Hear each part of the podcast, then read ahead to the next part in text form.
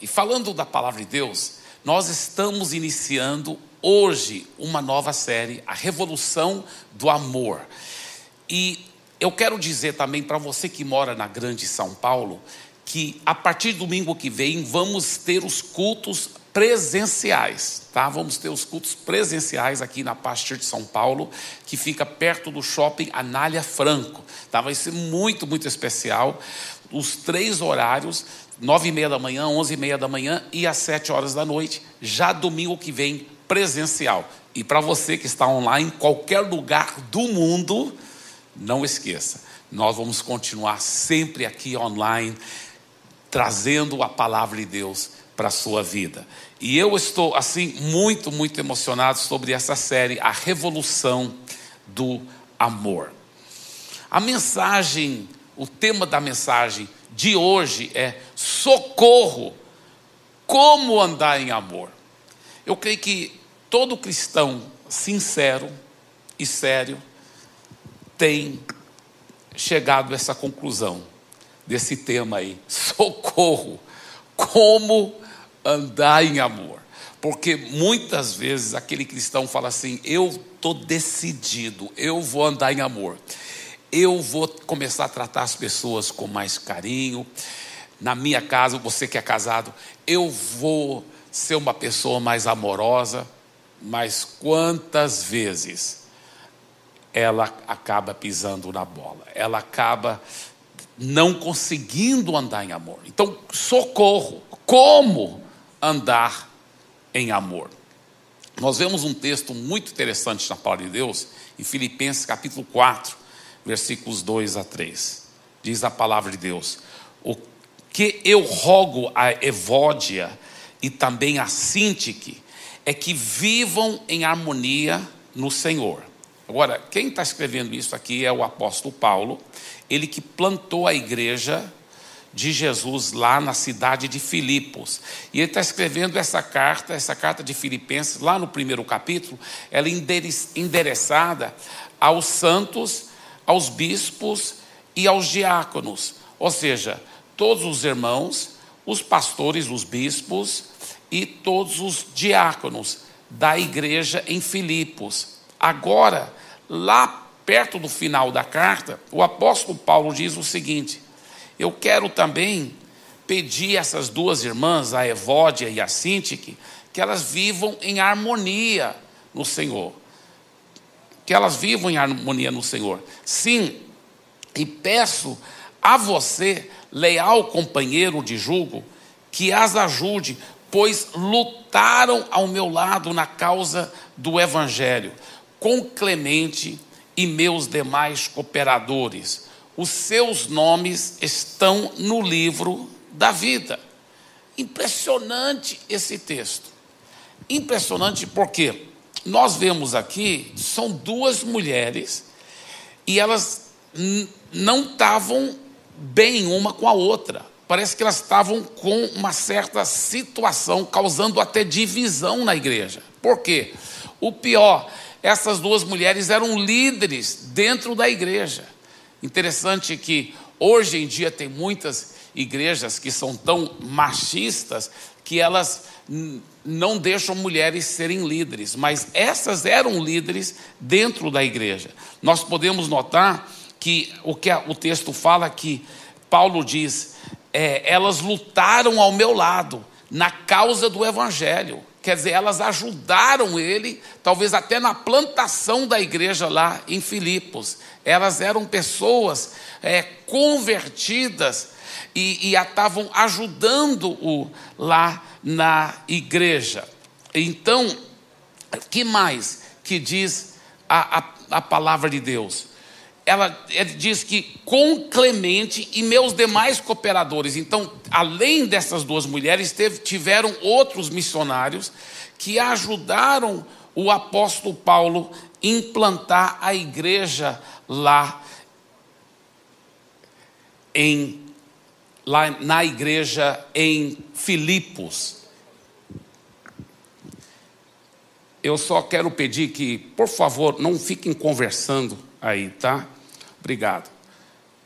É uma coisa muito, muito importante é nós notarmos algo aqui muito, muito forte e muito precioso. É que essas mulheres faziam parte da equipe de liderança da igreja e elas estavam tendo problemas sérios uma com a outra. Mas apóstolo Paulo não faz de conta que esse problema não estava acontecendo. Apóstolo Paulo não passa a mão por cima dessa situação. Ele realmente fala que elas devem consertar a situação. É muito, muito forte isso aqui. Ele leva a sério essa falta de harmonia. E ele mostra que é, é importante que seja resolvido. Ele até pede um dos, do, dos líderes principais da igreja, ele fala, o leal companheiro de jogo, que por favor resolve, ajude essas mulheres a resolver a situação. É muito sério isso. Porém, ele não condena essas mulheres. Ele não condena. Ele, muito pelo contrário, elogia essas mulheres.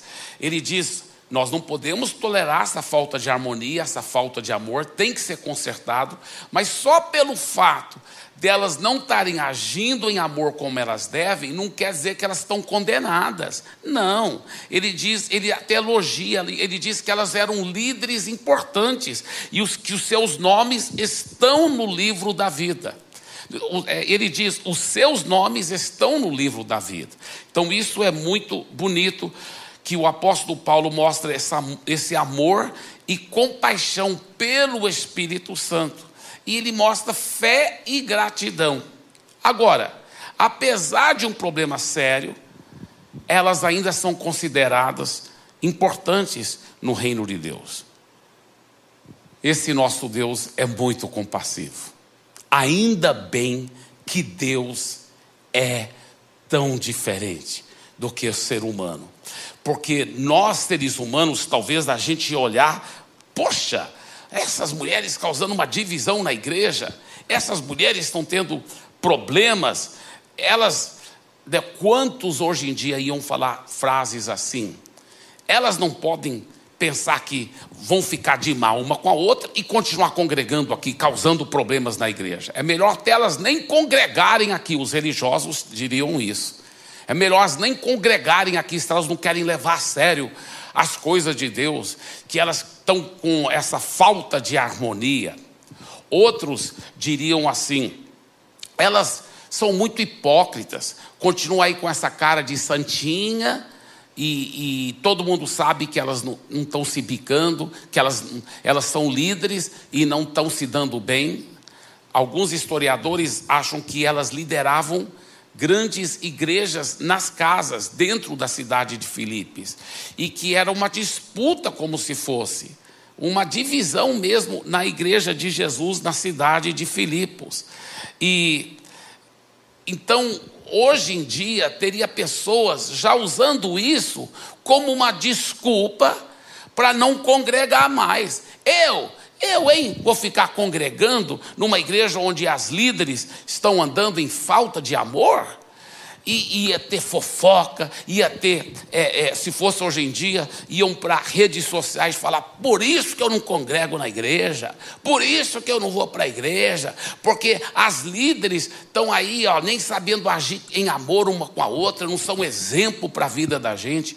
Mas Deus não abre esse precedente. Deus não permite esse tipo de pensamento. O erro de alguém não justifica o meu erro. Só porque os líderes falharam em uma área ou estão falhando, Deus leva a sério, Ele não está passando a mão por cima, tem que resolver o problema, mas ele também não diz o seguinte: olha, então o, o, erro dele justifica o seu erro. Você pode deixar de congregar com outros cristãos, você pode deixar de, de ter um compromisso com, com a igreja local. A Bíblia ensina, vez após vez, essa importância de congregar. E Paulo, aqui mesmo em Filipenses, encoraja os irmãos a serem fiéis com Jesus e um com os outros, e considerando os outros superiores a si mesmo. Ele diz isso aqui no livro de Filipenses, capítulo 2.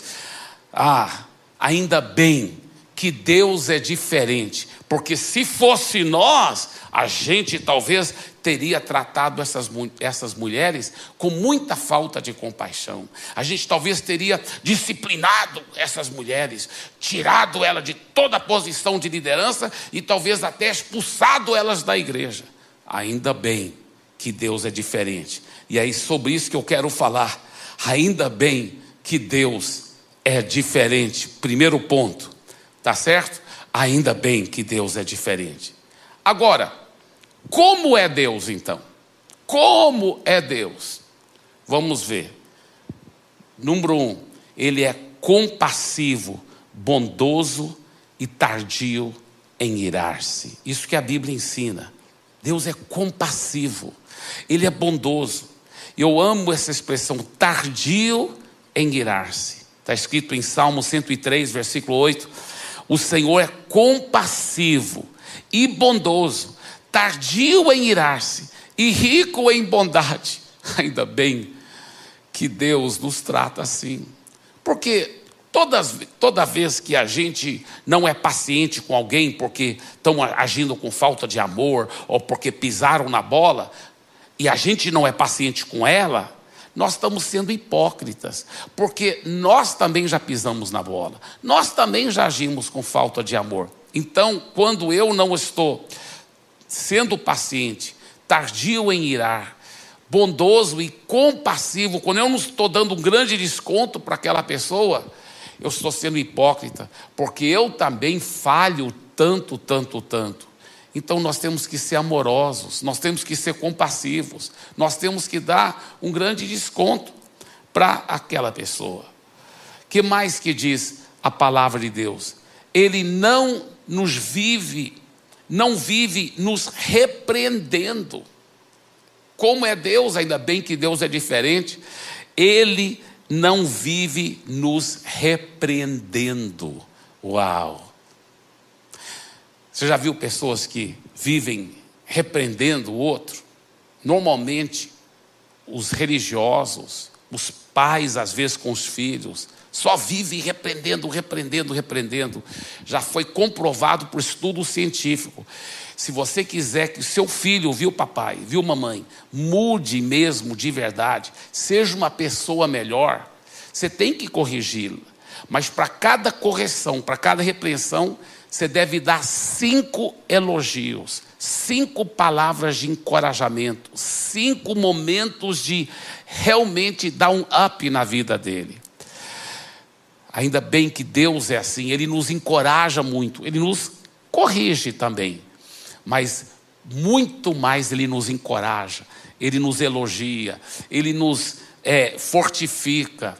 A Bíblia que fala isso, olha, Salmo 103, versículo 9: Ele não vive nos repreendendo, Ele não vive nos repreendendo, e a sua ira não dura para sempre. Ainda bem que Deus é diferente do que tantos seres humanos, porque senão, essas duas mulheres, a Evódia e a Sintique, elas teriam sido com certeza marginalizadas, expulsas da igreja, todo mundo teria fofocado, e por elas serem líderes dentro da igreja, elas serem líderes dentro da igreja, muita gente teria usado de uma desculpa, é, justificando: eu não vou congregar mais, eu não vou para essa igreja. Ainda bem que Deus é diferente. Terceira coisa que nós vemos sobre Deus é que Ele perdoa, Ele dá nova chance e Ele ama infinitamente. Uau! Ele perdoa, ele dá nova chance e ele ama infinitamente. Olha aqui em Salmo 103, versículo 10, continuando o nosso texto: O Senhor não nos castiga como merecemos, nem nos paga de acordo com os nossos pecados e maldades. Assim como é grande a distância entre o céu e a terra, assim é grande o seu amor para por aqueles que o temem. Como é Deus? Deus é diferente. Ainda bem que Deus é diferente. Como é Ele? A quarta coisa que nós vemos aqui. Ele encoraja o arrependimento nas pessoas. Ele ama, perdoa, é compassivo, não fica repreendendo, mas ele encoraja o arrependimento. Ele apaga nossas falhas e ele acredita em nós. Salmo 103, versículos 12 e 13 diz: Quanto o Oriente está longe do Ocidente, assim ele afasta de nós os nossos pecados. Então, Deus quer que a gente se arrependa, para Ele poder perdoar por completo e afastar de uma vez por todas os pecados. Ele quer que você pare de pecar para, para o seu bem, porque Ele te ama. E Ele quer afastar esses pecados totalmente de você. Ele fala: quanto o Oriente está longe do Ocidente. Interessante isso aí. A distância entre o Oriente e o Ocidente é infinita, né? Então ele diz: ele afasta de nós os nossos pecados. E como um pai trata com bondade os seus filhos, assim o Senhor é bondoso para aqueles que o temem. E em quinto e último lugar, no que se refere a como Deus é, olha só, ele entende a nossa fragilidade humana. Ele entende a nossa fragilidade humana. Quantas vezes nós temos sido impacientes com as pessoas, faltado de amor, e, e, e, e Deus não. Essas duas mulheres estavam com problemas sérios, mas Deus não passou a mão por cima, mas ele teve compaixão. Deus mostrou que era importante elas arrependerem, mudarem de comportamento e andarem em harmonia, mas ele mostrou compaixão, mostrou carinho. Por quê? Ele entende a nossa fragilidade humana. Salmo 103, versículo 14 diz: Pois ele sabe que somos feitos, ele sabe como somos feitos, lembra que somos pó. Agora, esta área de andar em amor, quando Deus dá essa diretriz para essas duas mulheres, para elas realmente andarem em harmonia, Deus fez isso publicamente na carta de Filipos, de Filipenses. Paulo estava escrevendo para a cidade de Filipos, para essa igreja. Era uma carta que seria lida na frente de todo mundo. E você fala, mas por que que Paulo então escreveu na frente de todo mundo para essas duas mulheres andarem em amor uma com a outra? Por várias razões. Uma, porque todo mundo sabia já do problema. Estava causando divisão na igreja. Então, Paulo não podia fazer de, conto, de conta que aquilo não estava existindo. Ele não podia fazer de conta que aquele estava. É, é, aquele era um probleminha pequeno que ia passar sozinho. Não. Tinha que resolver. Todo mundo sabia, era um problema público, tinha que ser resolvido publicamente. E Paulo disse: Olha, pelo Espírito Santo, Paulo corrigiu e falou: é importante vocês viverem em harmonia e andarem em amor um com o outro e parar com essa divisão. Então, é, isso foi muito forte. Outro grande, outra grande razão é porque não é uma sugestão. E aí, aí a segunda, o segundo grande ponto da nossa mensagem de hoje. Andar em amor não é uma sugestão. Na realidade, é uma ordem que Deus nos dá. Por isso que essas mulheres não tinham opção se elas iam andar em amor ou não. Elas eram cristãs e como cristãs, elas tinham amor não como uma opção, não como algo opcional. Olha o que diz a palavra de Deus em João 13, 34. Jesus que disse isso. Olha o que Jesus disse: novo mandamento, não, não é nova sugestão, novo mandamento vos dou, que vos ameis uns aos outros, assim como eu vos amei, que também vos ameis uns aos outros. Ameis uns aos outros. Por isso que lá no texto que nós lemos em Filipenses, o apóstolo Paulo fala assim: "E para você, fiel companheiro de julgo, ou seja, o pastor principal lá da igreja de Filipos, ele falou: "Ajude essas mulheres. Você também leva a sério". Paulo tinha que também publicamente falar para o pastor levar a sério para resolver a situação entre essas duas mulheres, porque Todo mundo sabia que o problema existia e não podia Paulo fazer de conta que ah, esse problema não é tão sério assim. Não, não, ele é sério. Duas, essas duas mulheres, Evódia e Sintique, vamos andar em amor. E pastor, o pastor da igreja, o pastor principal da igreja de Filipos, por favor, garanta que isso aconteça. Garanta que elas vão andar em amor uma com a outra a Bíblia fala que Jesus deu um novo mandamento. E esse novo mandamento é que nós nos amemos, assim como Ele nos amou. Ele nos amou infinitamente. Ele nos amou infinitamente, Ele deu a sua vida por nós. E a Bíblia fala que o novo mandamento que Jesus nos deu é que nós amemos uns aos outros da mesma forma que Ele nos amou.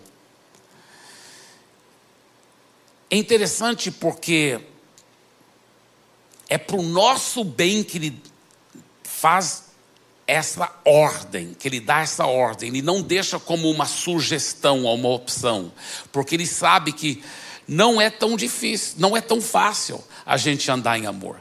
É difícil. E por isso ele dá como uma ordem, porque aí nós vamos levar bem a sério isso.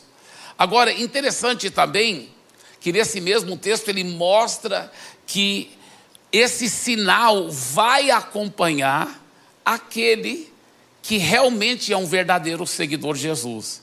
E é interessante que o tema para o nosso ano de 2021 é esses sinais acompanharão aqueles que crerem. Estes sinais acompanharão aqueles que crerem, é o que diz a palavra de Deus. Uau, que coisa forte! Lá no contexto de Marcos, ele está falando dos milagres, das curas que acompanharão os que creem. Porém, além dos milagres, das curas, a palavra de Deus mostra que existem outras marcas identificadoras do cristão, outros sinais que vão acompanhar o cristão. E talvez o sinal principal que acompanha o cristão é o amor. É o amor. Então, esses sinais acompanharão os que creem, e aí vai para o nosso terceiro ponto: é a verdadeira marca identificadora do cristão. A verdadeira marca identificadora do cristão. João capítulo 13, versículo 35. Nisto conhecerão todos que sois meus discípulos, se tiverdes amor uns aos outros. Uau, que coisa poderosa, que coisa gloriosa. E agora nós vamos para o nosso quarto ponto muito, muito importante. Porque talvez você esteja perguntando assim, pastor, mas como andar nesse amor então? Como andar nesse amor? Deixa eu te falar, tem alguns segredos muito, muito preciosos, tá? E eu quero enfatizar três segredos ainda nesse culto nesse culto, nessa palavra. Esses três segredos são realismo, determinação e fé. Realismo, determinação e fé. Vamos começar com realismo. Aqui em Filipenses nós podemos ver que o apóstolo Paulo não fez de conta que o problema não estava acontecendo. Pelo Espírito Santo, ele levou a sério ele disse: O que eu rogo a Ivógia e também a Sinti é que vivam em harmonia no Senhor. E aí ele continua assim: Eu peço a você, leal companheiro de julgo, ou seja, o pastor principal da igreja de Filipos, que as ajude pois lutaram ao meu lado na causa do Evangelho com Clemente e meus demais cooperadores. Os seus nomes estão no livro da vida. Essas são grandes mulheres de Deus, os nomes delas estão no livro da vida, elas são líderes, mas nós não podemos fazer de conta que elas não estão com um problema sério. E nós temos que ser realistas e encarar o problema para resolver o problema, tá certo? Segunda coisa que nós vemos para você poder andar em amor, além de você ser realista, você tem que ser realista, não fazer de conta que você é uma pessoa toda amorosa quando você não é, mas você tem, também tem que ter uma santa determinação. Essa determinação, nem, nem sempre, deixa eu falar uma coisa, nem sempre é fácil você andar em amor. Nem sempre é fácil. Muitas vezes até é difícil para sermos bem honestos. É difícil você talvez deixar de discutir com sua esposa, com seu marido, de, de você tratar os seus filhos com amor, ou, ou aquele colega lá de, da faculdade, ou colega do trabalho que te trata com tanto desdém. Nem sempre é fácil, mas se você quiser o melhor de Deus, é importante ter essa santa determinação essa determinação inclui humildade, persistência. Se você quiser mergulhar nessa revolução do amor, vai ter que ter essa santa determinação. Mas eu quero enfatizar isso aqui, olha. Quando você compreender o valor de andar em amor, você terá a determinação e a persistência de tomar posse dessa virtude. Quais são os qual é esse valor? Quais são as grandes vantagens de andar em amor? Nós podemos ver aí várias delas. Primeira, suas orações serão respondidas. Você sabia disso? Que a fé atua pelo amor. Gálatas capítulo 5, versículo 6 diz: Porque em Cristo Jesus nem a circuncisão nem a incircuncisão tem valor algum, mas a fé que atua pelo amor. Então, as orações são respondidas pela fé. E a fé atua pelo amor. Se você não estiver andando em amor, a sua fé não vai funcionar como ela deve. Por isso, suas orações serão respondidas. Outra coisa, outra grande, grande vantagem de andar em amor é que sua casa se torna um pedaço do céu.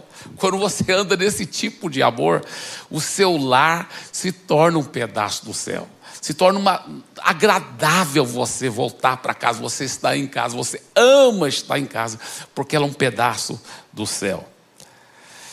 Terceira coisa, você constrói um alicerce para uma vida de cura e saúde para o seu corpo. Já é comprovado vez após vez que muitos tipos de câncer, de enfermidades, outras doenças do coração vêm por causa de amargura, por causa de, de, de pressão, de tensão, de, de, de, de discussões, de brigas. E é verdade que a falta de perdão e a falta de amor abre a porta para o maligno colocar todo tipo de doença e enfermidade no corpo. Vez após vez após vez, isso tem sido comprovado, não só na, nas experiências do dia a dia, mas pela própria ciência que a falta de amor gera muitas enfermidades e doenças. Outro, outra grande vantagem de andar em amor que você se torna uma pessoa atraente. As pessoas querem estar junto com você. Você se torna uma pessoa onde todo mundo quer estar perto de você, porque você está cheio do amor de Jesus. Outra vantagem, você se torna emocionalmente inteligente. Quem sabe andar em amor começa a ser uma pessoa emocionalmente inteligente, que sabe trabalhar, que sabe aconselhar as pessoas, que sabe se dar bem com as pessoas. Então você forma relacionamentos com sucesso e, e você se torna então uma pessoa bem relacionada. E por fim, você começa a ter sucesso nos relacionamentos e as portas do sucesso se abrirão para você. Veja bem, é comprovado vez após vez que as grandes empresas, elas querem contratar não só pessoas que são peritas na sua área, mas que sabem se relacionar bem com outros, porque se não souber se relacionar bem com outros, nem adianta o cara ser muito bom na área dele, mas ele não sabe se relacionar com ninguém, ninguém gosta de trabalhar com ele. E o grande sucesso hoje em dia é saber trabalhar em equipe. E se você não souber andar em amor, então muitas portas que poderiam se abrir para você vão fechar porque aquela empresa vai, vai demitir, vai falar: não, esse aí eu não quero trabalhando, porque ninguém gosta dele, ninguém sabe, ele não sabe trabalhar bem em equipe, ele não sabe se relacionar bem com as pessoas. Mas não é necessário somente, não é necessário somente o, o, o realismo, a determinação, mas também a fé. A fé se você quiser andar no amor. É necessário não somente o realismo, a determinação, é necessário também a fé para apropriar do amor sobrenatural na sua vida. Muitos cristãos são realistas. É, eu não sei andar em amor. Eles estão determinados, eu quero andar em amor, mas mesmo assim não estão conseguindo andar em amor. Por quê? Porque está faltando a fé viva. Está faltando aquela fé viva. E interessante que a Bíblia nos ensina que para a gente andar nesse amor sobrenatural, tem que saber liberar a fé. Tem que saber liberar a fé. Agora, como liberar essa fé, pastor Eibe? Olha esse texto em 2 Pedro, capítulo 1, versículo 4, que diz: Por meio delas, ele está falando das, das, da, do, da íntima comunhão com o Senhor, ele nos concedeu as suas preciosas e muito grandes promessas, para que por elas vocês se tornem coparticipantes da natureza divina. Você já viu, irmãos e irmãs, às vezes quando você vai falar com muito carinho, irmão, você pisou na bola, rapaz, você agiu com falta de amor, você não foi paciente. Ah, eu só sou humano, eu sou humano também, gente, eu sou humano. Eu... E eles dão isso como desculpa. Eu sou um, um, um, um ser humano, ninguém aguenta tanta, tanta coisa, tanta pancada, etc. Mas sabe, quando você aprende a mergulhar nessa revolução de amor, você aprende a tomar posse da natureza sobrenatural do Senhor. A Bíblia fala que através das promessas você se torna coparticipantes da natureza divina. Mostra esse versículo de novo. Isso é forte demais. Olha só o que ele diz. 2 Pedro 1,4: Por meio delas ele nos concedeu as suas preciosas e muito grandes promessas, para que por elas vocês se tornem coparticipantes da natureza divina. Meu Deus! Você está vendo o que esse versículo está dizendo? você realmente pode participar da própria natureza divina. Divina. Não tem desculpa para você agir com falta de amor. E nessa série nós vamos mostrar como apropriar dessa natureza divina. Como apropriar dessa natureza sobrenatural para você andar em amor. Nessa série nós vamos estar mergulhando nisso. Nós vamos estar mostrando como que você poderá participar dessa revolução que vai tomar conta do Brasil e do mundo. Pode ter certeza, a revolução do amor. Eu quero encerrar com uma pequena história sobre a minha própria vida.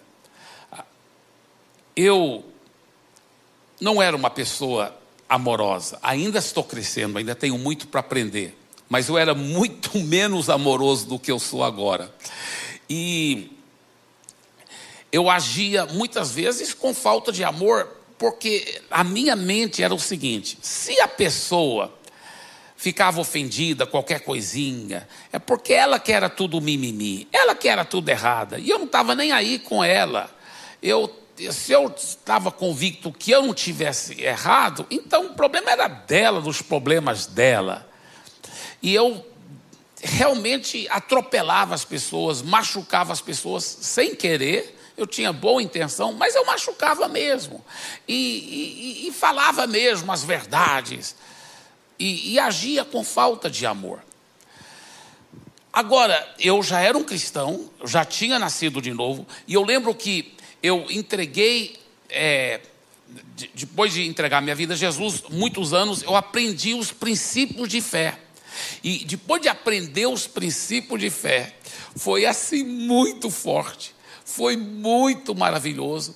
Eu comecei a ver que pela fé eu podia receber milagres, pela fé eu podia receber cura, pela fé eu podia receber bênçãos financeiras, pela fé eu podia ver outras coisas aconteceram. Eu estava fazendo faculdade teológica, pela fé eu podia pegar, é, a, a, a ter a ajuda de Deus nos meus estudos, pegar notas boas, portas se abrirem e eu comecei a ganhar tantos resultados pela fé. Depois que eu aprendi os princípios de fé, minha vida mudou por completo. Só que existia um problema.